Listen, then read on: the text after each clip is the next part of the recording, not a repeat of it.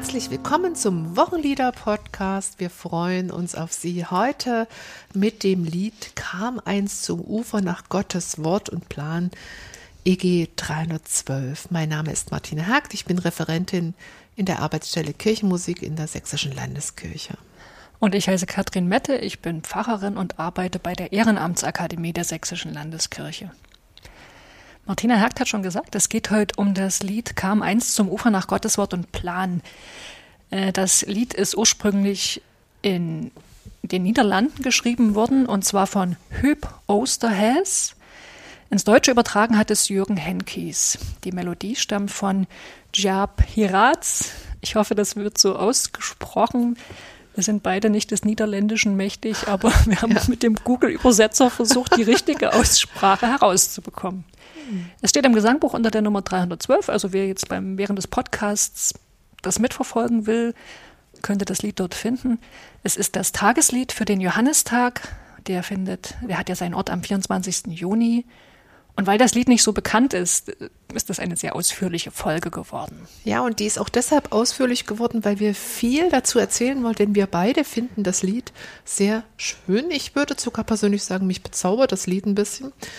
Ähm, es, es birgt mich in einer wunderbaren Schlichtheit und ich stelle mir die Frage, also oder bewundern die Frage, wie kann man mit so wenig musikalischen Mitteln eine so große Wirkung erzielen? Das Lied ist klar, verständlich, geradlinig. Beim Singen kommen mir Bilder, man könnte dazu streiten, wie bei einer Prozession ruhig den Puls in den Beinen ähm, fühlen.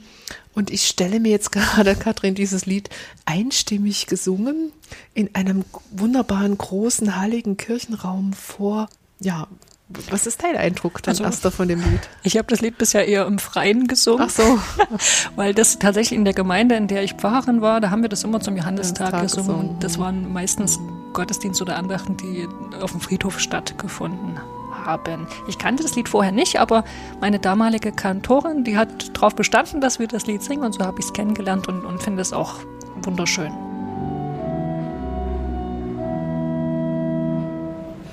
Kam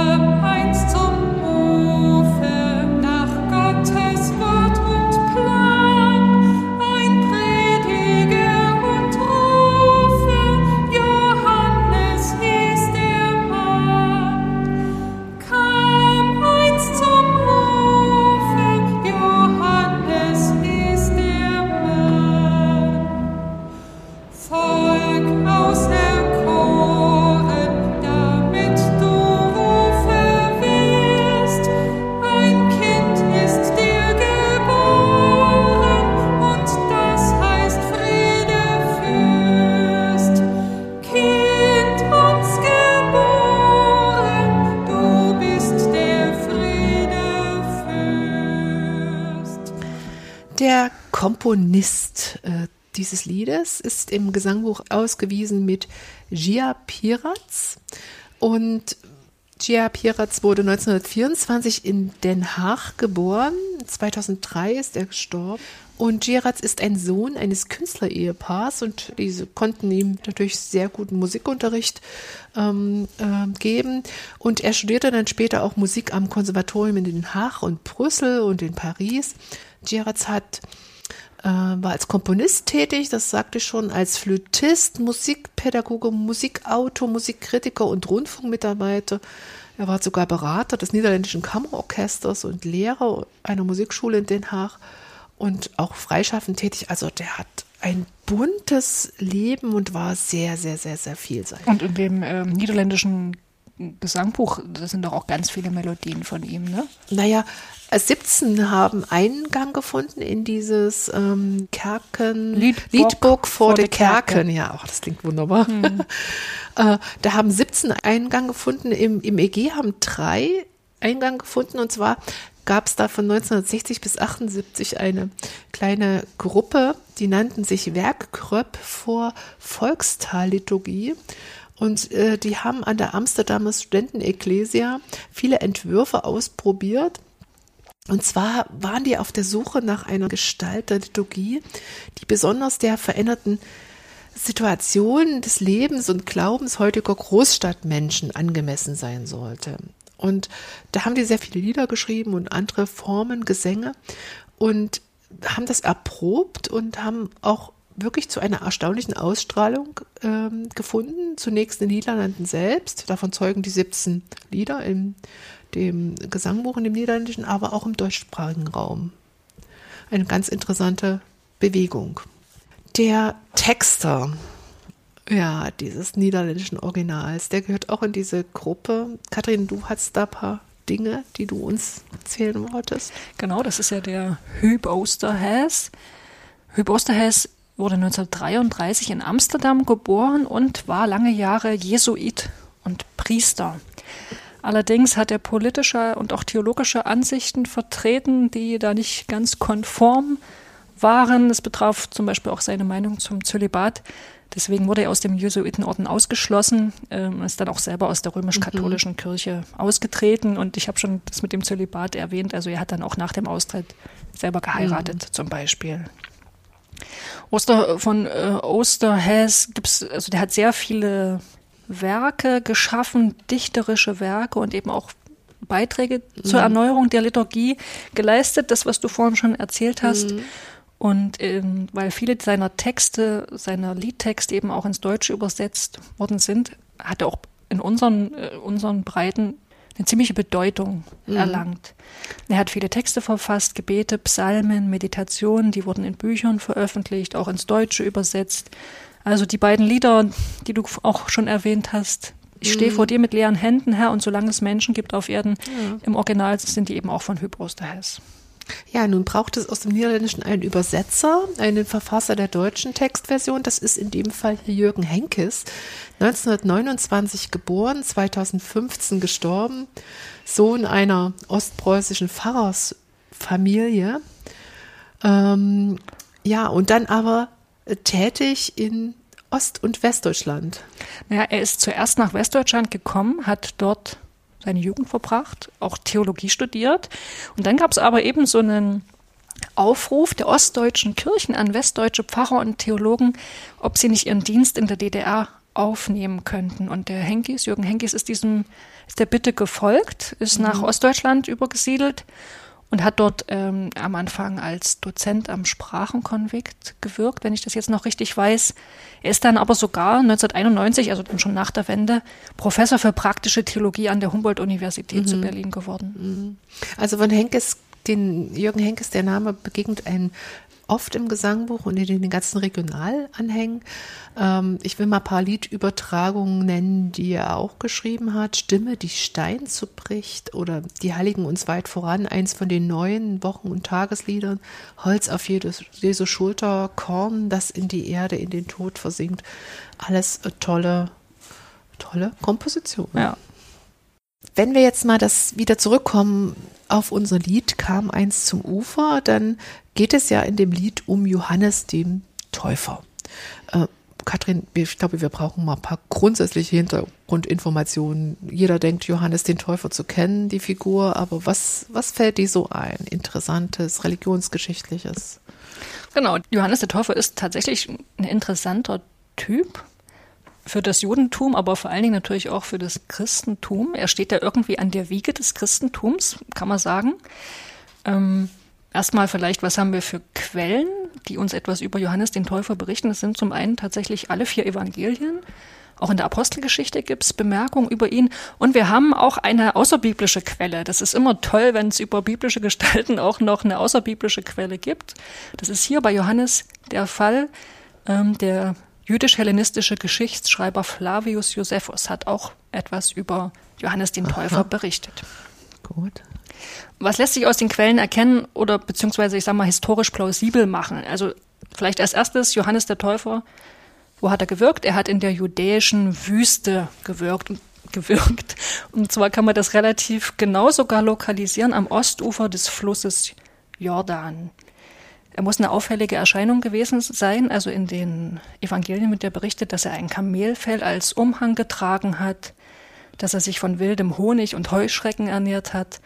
Die einen sagen, äh, das ist ganz typisch für jemanden, der in der Wüste lebt. Die anderen sagen, dass darin drückt sich schon ein gesellschaftlicher, so eine Protesthaltung mhm. aus, so ein asketischer mhm. Lebensstil. Beides schließt sich natürlich auch gar nicht aus. Ähm, der Täufer hat dort an der Jordanfurt gepredigt und getauft. Ich sage vielleicht erstmal was ein bisschen zu der Predigt. Die, äh, man kann sagen, die hat drei miteinander zusammenhängende Züge. Das war zuerst mal eine Gerichtspredigt.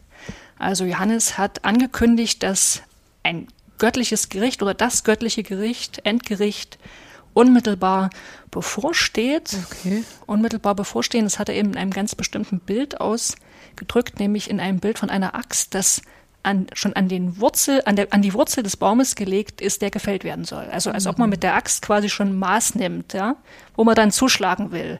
Darin drückt sich eben aus, dass es wirklich ganz, ganz nah bevorsteht, dieses Gericht. Was hat den Leuten sicher Angst gemacht? Ja, ich denke, das war auch die Intention, mhm. beziehungsweise eben ja, dadurch so eine Dringlichkeit zu erzeugen, mhm. jetzt wirklich irgendwie reagieren zu müssen. Mhm. Und ja, damit hängt eben auch schon der zweite Zug der Predigt zusammen. Es war nicht nur Gerichtspredigt, sondern auch eine Umkehrpredigt. Johannes hat aufgerufen zur Buße, und zwar an ganz Israel. Es ist jetzt äh, nicht, nicht unbedingt zu erwarten. Es gibt auch viele Propheten im Alten Testament, die sich an eine ganz bestimmte Zielgruppe gerichtet haben, an die Oberschicht zum Beispiel. Bei Johannes ist es nicht so. Der wendet sich nicht nur an eine Elite, sondern ruft ganz Israel zur Umkehr auf und sagt, ändert euer Leben, kehrt um, lasst euch von mir taufen zum Zeichen, dass ihr umkehrt und dann erwartet euch jenseits des Gerichts nicht die Verdammnis, sondern das, das Heil. Heil. Mhm. Okay. Sehr revolutionär. Ein bisschen. Ja, ein mhm. bisschen schon. Mhm. Und der dritte Zug, es war eben auch eine messianische Predigt. Johannes hat irgendwie einen göttlichen Bevollmächtigten angekündigt, einen Stärkeren, der nach ihm kommt und das Gericht vollstrecken wird. Mhm. Ja, das zur Predigt. Er hat aber eben nicht nur gepredigt, sondern auch getauft. Ähm, Menschen im Jordan untergetaucht. Und offenbar hat er diesem, diesem Geschehen, dieser Taufe zugesprochen, dass sie die Vergebung der Sünden vermittelt. Das heißt, man kann sagen, die Johannestaufe war eigentlich so eine Art Gnadenangebot Gottes angesichts dieses unmittelbar bevorstehenden Gerichts. Das Angebot, trotz der Sünden zum Heil zu gelangen. Muss man jetzt aber nicht irgendwie magisch verstehen, ne? nicht so untertauchen, alles ist gut, sondern das hat bei Johannes auch vorausgesetzt, dass man eben bereut, seine Sünden bereut und bereit ist, auch sein Leben zu ändern nach der Taufe. Wie war denn Johannes Verhältnis zu, zu Jesus? Also da steht ja eine Beziehung zu Jesus. Er war ja, ja der Vorbereiter, der Wegbereiter, sagt man so schön. Das ist so unsere christliche Sicht mhm. auf Johannes den Täufer. Ne? Wir deuten den als Wegbereiter, als Zeuge. Mhm. Ähm, historisch war es vielleicht noch mal sozusagen ein bisschen anders. Also auf alle Fälle ist klar, das Verhältnis zwischen Johannes dem Täufer und Jesus muss relativ eng gewesen sein. Auf alle Fälle von Seiten Jesu aus betrachtet. Ich sag mal, woran man das erkennen kann. Ne? Man kann es zum Beispiel daran erkennen, dass alle Evangelien, bevor sie erzählen, wie Jesus in der Öffentlichkeit gewirkt hat, mhm. vorher erzählen die alle von Johannes dem Täufer. Das Markus-Evangelium das ja gar keine Geburtsgeschichten Jesu kennt, ne? anders als Matthäus oder Lukas. Das fängt sogar mit Johannes dem Täufer an. Also da dokumentiert sich schon die zentrale Bedeutung. Dann wird erzählt, dass sich Jesus zum Täufer aufgemacht hat an den Jordan. Und man muss sich vorstellen, von Nazareth bis an diese Stelle des Jordans sind immerhin 200 Kilometer. Ein Stück, ja. Das hat er also in Kauf genommen. Mhm. Und es wird erzählt, dass sich Jesus von Johannes hat taufen lassen. Und zwar bevor er selber angefangen hat zu predigen, zu heilen, als Exorzist tätig zu sein. Und dann auch während seines Wirkens kommt Jesus immer wieder auf Johannes zu sprechen. Er bezieht sich auf ihn, stellt seine Bedeutung heraus. Offenbar hat sich Jesus selber bis zu seinem Tod sehr, sehr eng mit Johannes verbunden, verbunden gefühlt. gefühlt genau. Mhm.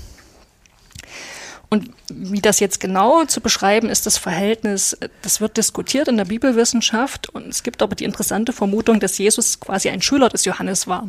Das heißt, dass der nicht nur zu dem Jordan gegangen ist, um sich taufen zu lassen, sondern dass er auch eine Weile mit Johannes gelebt hat, ähm, also quasi auch von ihm gelernt hat, okay. dass er ein Jünger, Jünger des Johannes war, wie später Petrus ein Jünger von Jesus war.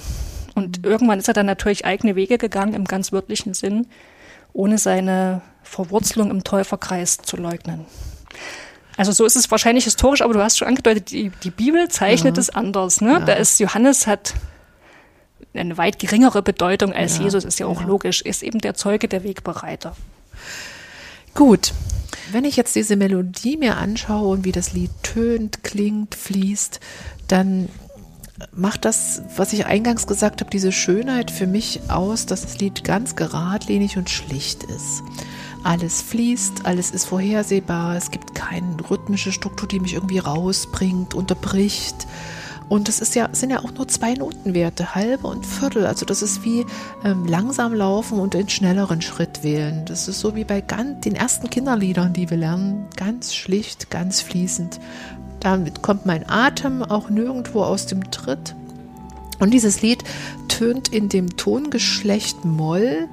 In diesen Mollskalen kennen wir verschiedene ähm, K- Klanglinien.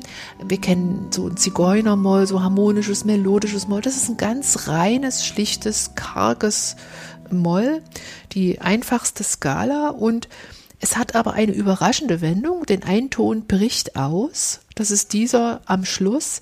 Kam eins zum Ufer, Johannes hieß der Mann.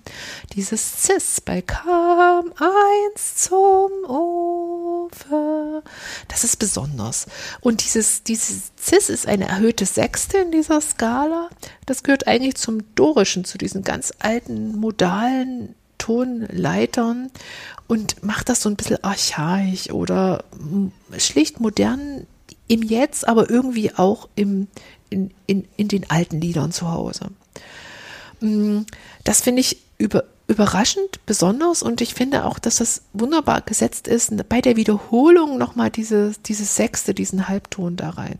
Der ist auch nicht schwer zu finden, aber und schwer zu singen. Man muss nur wirklich die Melodie ein bisschen kennen. Man muss sich zu Hause fühlen. Ansonsten überrascht einen das. Ja, zum Text gibt es sicher viele Interessantes zu sagen, denn das, das ist ja ein Lied, was in der Rubrik im Gesangbuch steht unter biblische Erzähllieder. Also es wird eine Geschichte erzählt. Ähm, Kathrin, du hast ein paar Gedanken dazu zum Text. Genau. Ähm, es wäre gut, wer ein Gesangbuch jetzt zur Hand hat, tatsächlich mal in den Text reinzugucken. Wir machen jetzt schon ein bisschen Textanalyse. Wir werden auch Stellen vorlesen, aber wer das Buch irgendwie zur Hand hat oder sich den Text besorgen kann, ähm, das schadet jetzt nicht sozusagen mit hineinzugucken. In diesem Lied, du hast schon gesagt, biblische Erzähllieder, ne? Ähm, Das ist die Rubrik und es kommen tatsächlich wirklich zentrale Aspekte zur Sprache, was den, das Wirken, den Auftritt, die Botschaft des Täufers anbelangt. Und es ist relativ nah auch an den biblischen Texten. Also in Strophe 1 zum Beispiel, ne, da wird gleich das Ufer erwähnt. Das ist eben das Ufer des Jordans, die Wirkungsstätte des Täufers. Es wird erwähnt, dass Johannes ein Prediger und Rufer war. Was hier auffällig fehlt, dass Johannes eben auch getauft hat. Das kommt schon in dem Lied vor, ne, in Strophe 3 und 4 oder nee, 3 und 5.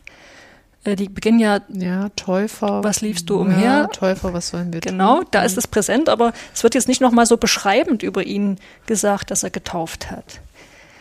Äh, auch Strophe 2 ist nah an der biblischen Darstellung.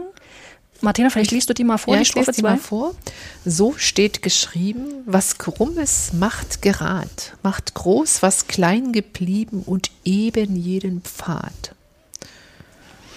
Kommt dir das bekannt vor?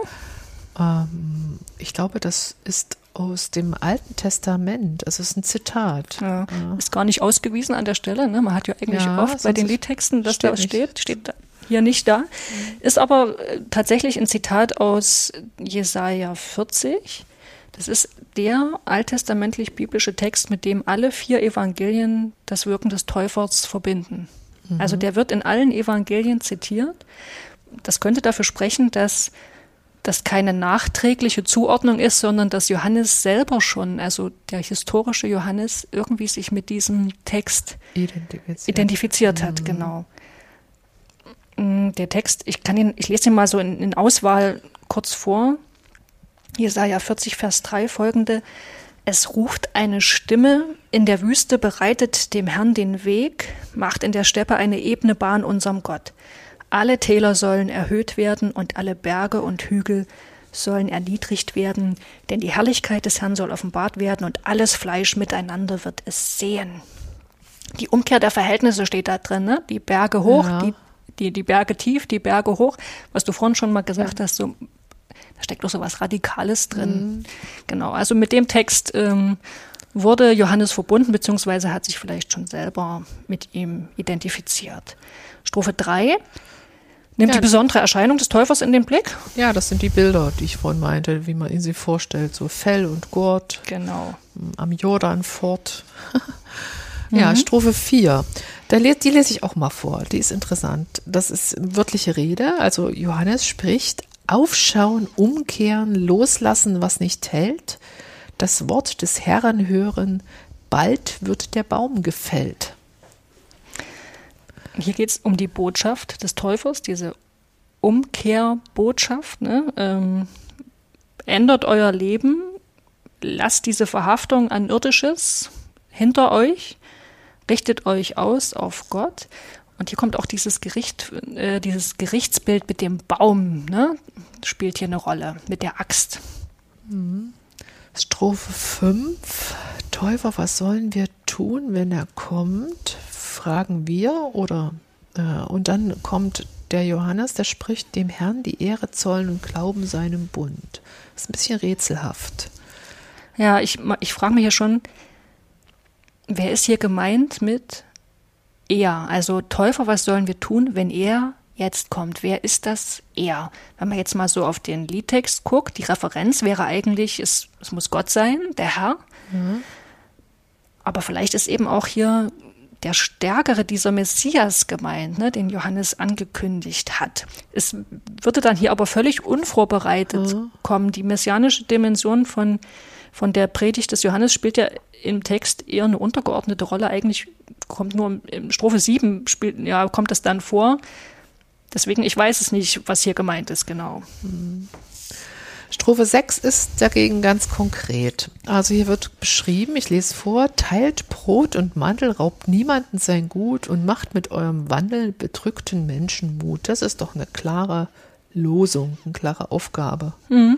Und so ist äh, auch äh, in der Täuferpredigt, wie sie uns die Evangelien schildern, wird auch genau das gesagt. Ja? Man soll das, was man hat, teilen. Das betrifft die Nahrung, das betrifft die Kleidung. Strophe 7 ist für mich so ein Rahmen mit der ersten zusammen, nochmal ein Draufblick. Ähm, hier wird ges geschrieben, Volk auserkoren, damit du Rufer wirst. Ein Kind ist dir geboren und das heißt Friedefürst. Also das ist doch der Messias, der Friedefürst dann, oder? Äh, Davon ist auszugehen. Im, Im niederländischen Original steht auch explizit Messias. Also die Strophe heißt sozusagen im niederländischen Original, übersetzt ins Deutsche, Volk auserkoren, um ewig zu bestehen. Ein Kind wird dir geboren. Messias ist sein Name. Ne? Also das hat aber hier Henkes mit Friedefürst ähm, er, ersetzt. Friedefürst, das ist eher so, eine, so ein Titel, den wir so aus dem Weihnachtsevangelium kennen. Also das heißt, irgendwie wird hier die Weihnachtsgeschichte eingespielt, auch mit der, der Messias ist hier eben erstmal ein Kind. Das ist ein bisschen merkwürdig, weil, also die in der Predigt des Johannes, da wird zwar ein stärkerer angekündigt, aber dass das mal ein Kind war oder alles, was mit Weihnachten zu tun hat, spielt da eigentlich gar Keine keine, Rolle. Rolle. Mhm. Und ich frage mich auch, äh, dieses Volk, von dem die Rede ist, ja, Volk auserkoren, damit du Rufer wirst. Ja, wer, wer, wer ist das du? erstens, wer ist das du wer, ist- und wer ist das Volk? Ja, Ist das das jüdische Volk? Ja. Oder ist das das Volk der Christenheit? Und, und das Du, genau, ist das Johannes? ja. Das ist so ein bisschen, es ist unklar. Und wenn es jetzt das jüdische Volk wäre, fände ich es auch für uns heute relativ schwierig, weil ich meine, historisch war es so, Christus hat sich natürlich primär zum jüdischen Volk gesandt, verstanden. Aber uns geht das ja heute nicht so leicht über die Lippen, ne, zu sagen, ja, Jesus ist auch der Christus für das, für das jüdische Volk und die haben es nur noch nicht erkannt. Da sind wir heute Ja. sensibler in der Hinsicht. Siebte Strophe wirft, wirft wirklich Fragen so auf. Jetzt mal zum Praxistest. Wie kann man dieses Lied denn einsetzen? Oder also was sind deine Ideen? Es ist ja unter biblische Erzähllieder und nicht im Kirchenjahr angeordnet. Es hätte ja auch in der Rubrik des Kirchenjahrs sein können am Johannistag.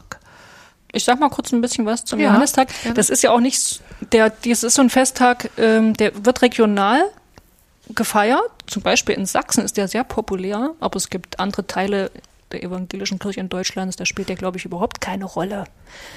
Der Johannistag ist ein sehr alter Festtag im Kirchenjahr. Also ist spätestens oder seit dem späten vierten Jahrhundert gibt es Belege, dass das Geburtsfest vom Johannes dem Täufer auf diesem Datum Aha. gefeiert wurde. Es ist relativ ja. früh. Ja.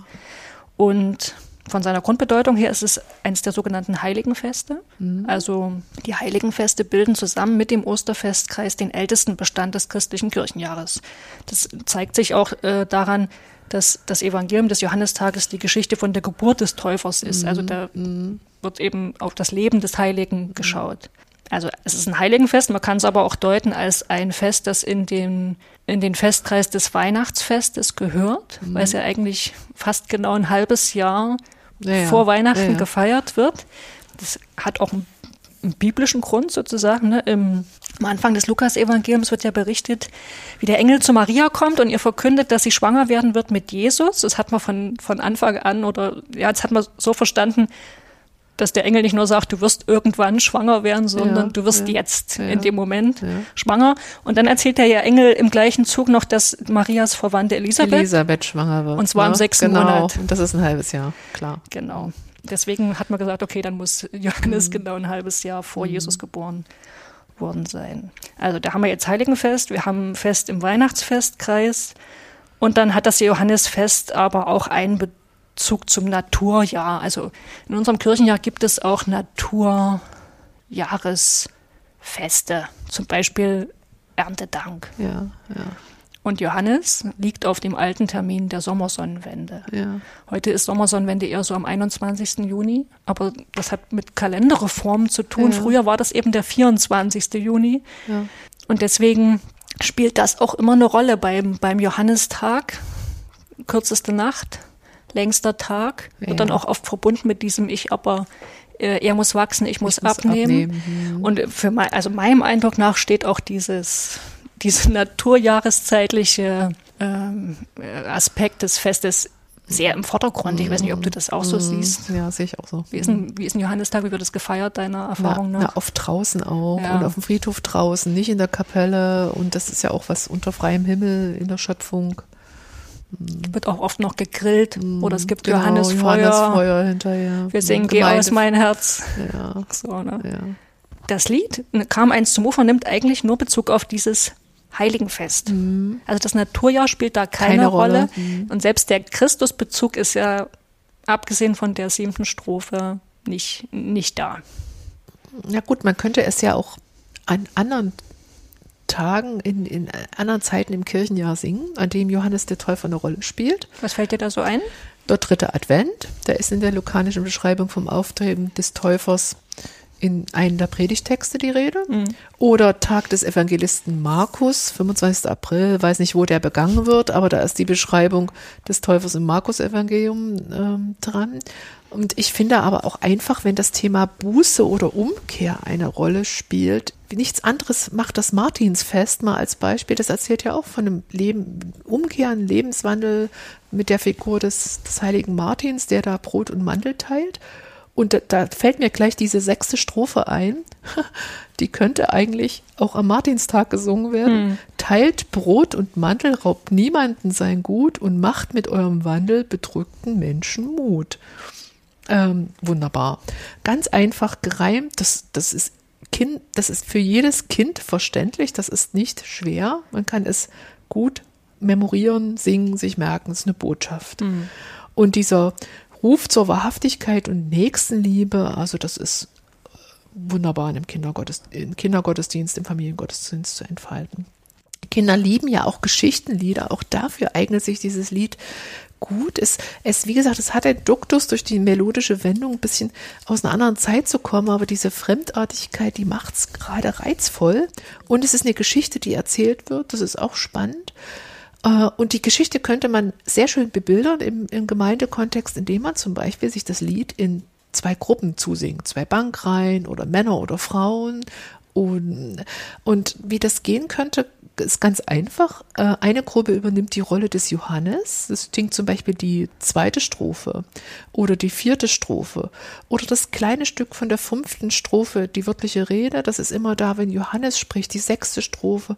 Und die andere Gruppe ist die entweder der Erzähler oder die, die, die Fragen. Was sollen wir tun, Johannes? Was sollen wir, wie sollen wir uns, wie sollen wir rumlaufen? Wie sollen wir, was rufst du uns zu? Wie sollen wir dich verstehen? Und da wird plötzlich aus diesem Lied ein ganz spannender Dialog herausheben könnte man den Johannes noch, jetzt mal so musikalisch oder vom Setting, ein bisschen, wenn ich mir den so mit Fell und Gurt vorstehe, dass vielleicht alles gesungen wird und immer wenn der Johannes spricht, das wäre noch eine Steigerung, äh, er spielt zwar die Orgel oder das Begleitinstrument, den Choral weiter, aber da wird drüber gelesen. Also das würde, würde nochmal so jetzt äh, ein bisschen effektvoller die Wirkung verstärken, dass der Johannes da ein bisschen rauskippt aus der Rolle. Tolle Idee. Also ein wunderbares Lied, vielseitig anzuwenden. Die, in die Musik kann man sich schön eintönen, die kann man dreimal singen, äh, die erste Strophe mal summen, dann diese Wiederholung. Auch für nicht lesende Menschen, muss ich nochmal sagen, ist der zweite Teil, die Wiederholung, ähm, auch schön, dass das memoriert wird. Ja, die ist aber leider nicht ganz regelmäßig eingerichtet. Ja, ne? Das variiert von Geht Strophe zu Strophe, was da wiederholt wird. Ja, aber eine Entdeckung, das Lied sollte nicht ungesungen im Gesangbuch verweilen. Ja, und da sind wir am Ende. Wir haben Spaß gehabt an dieser Folge, weil uns das Lied, glaube ich, beiden sehr gut gefällt. Ja, vielen Dank fürs Zuhören. Bis zum nächsten Mal. Bis zum nächsten Mal. Come.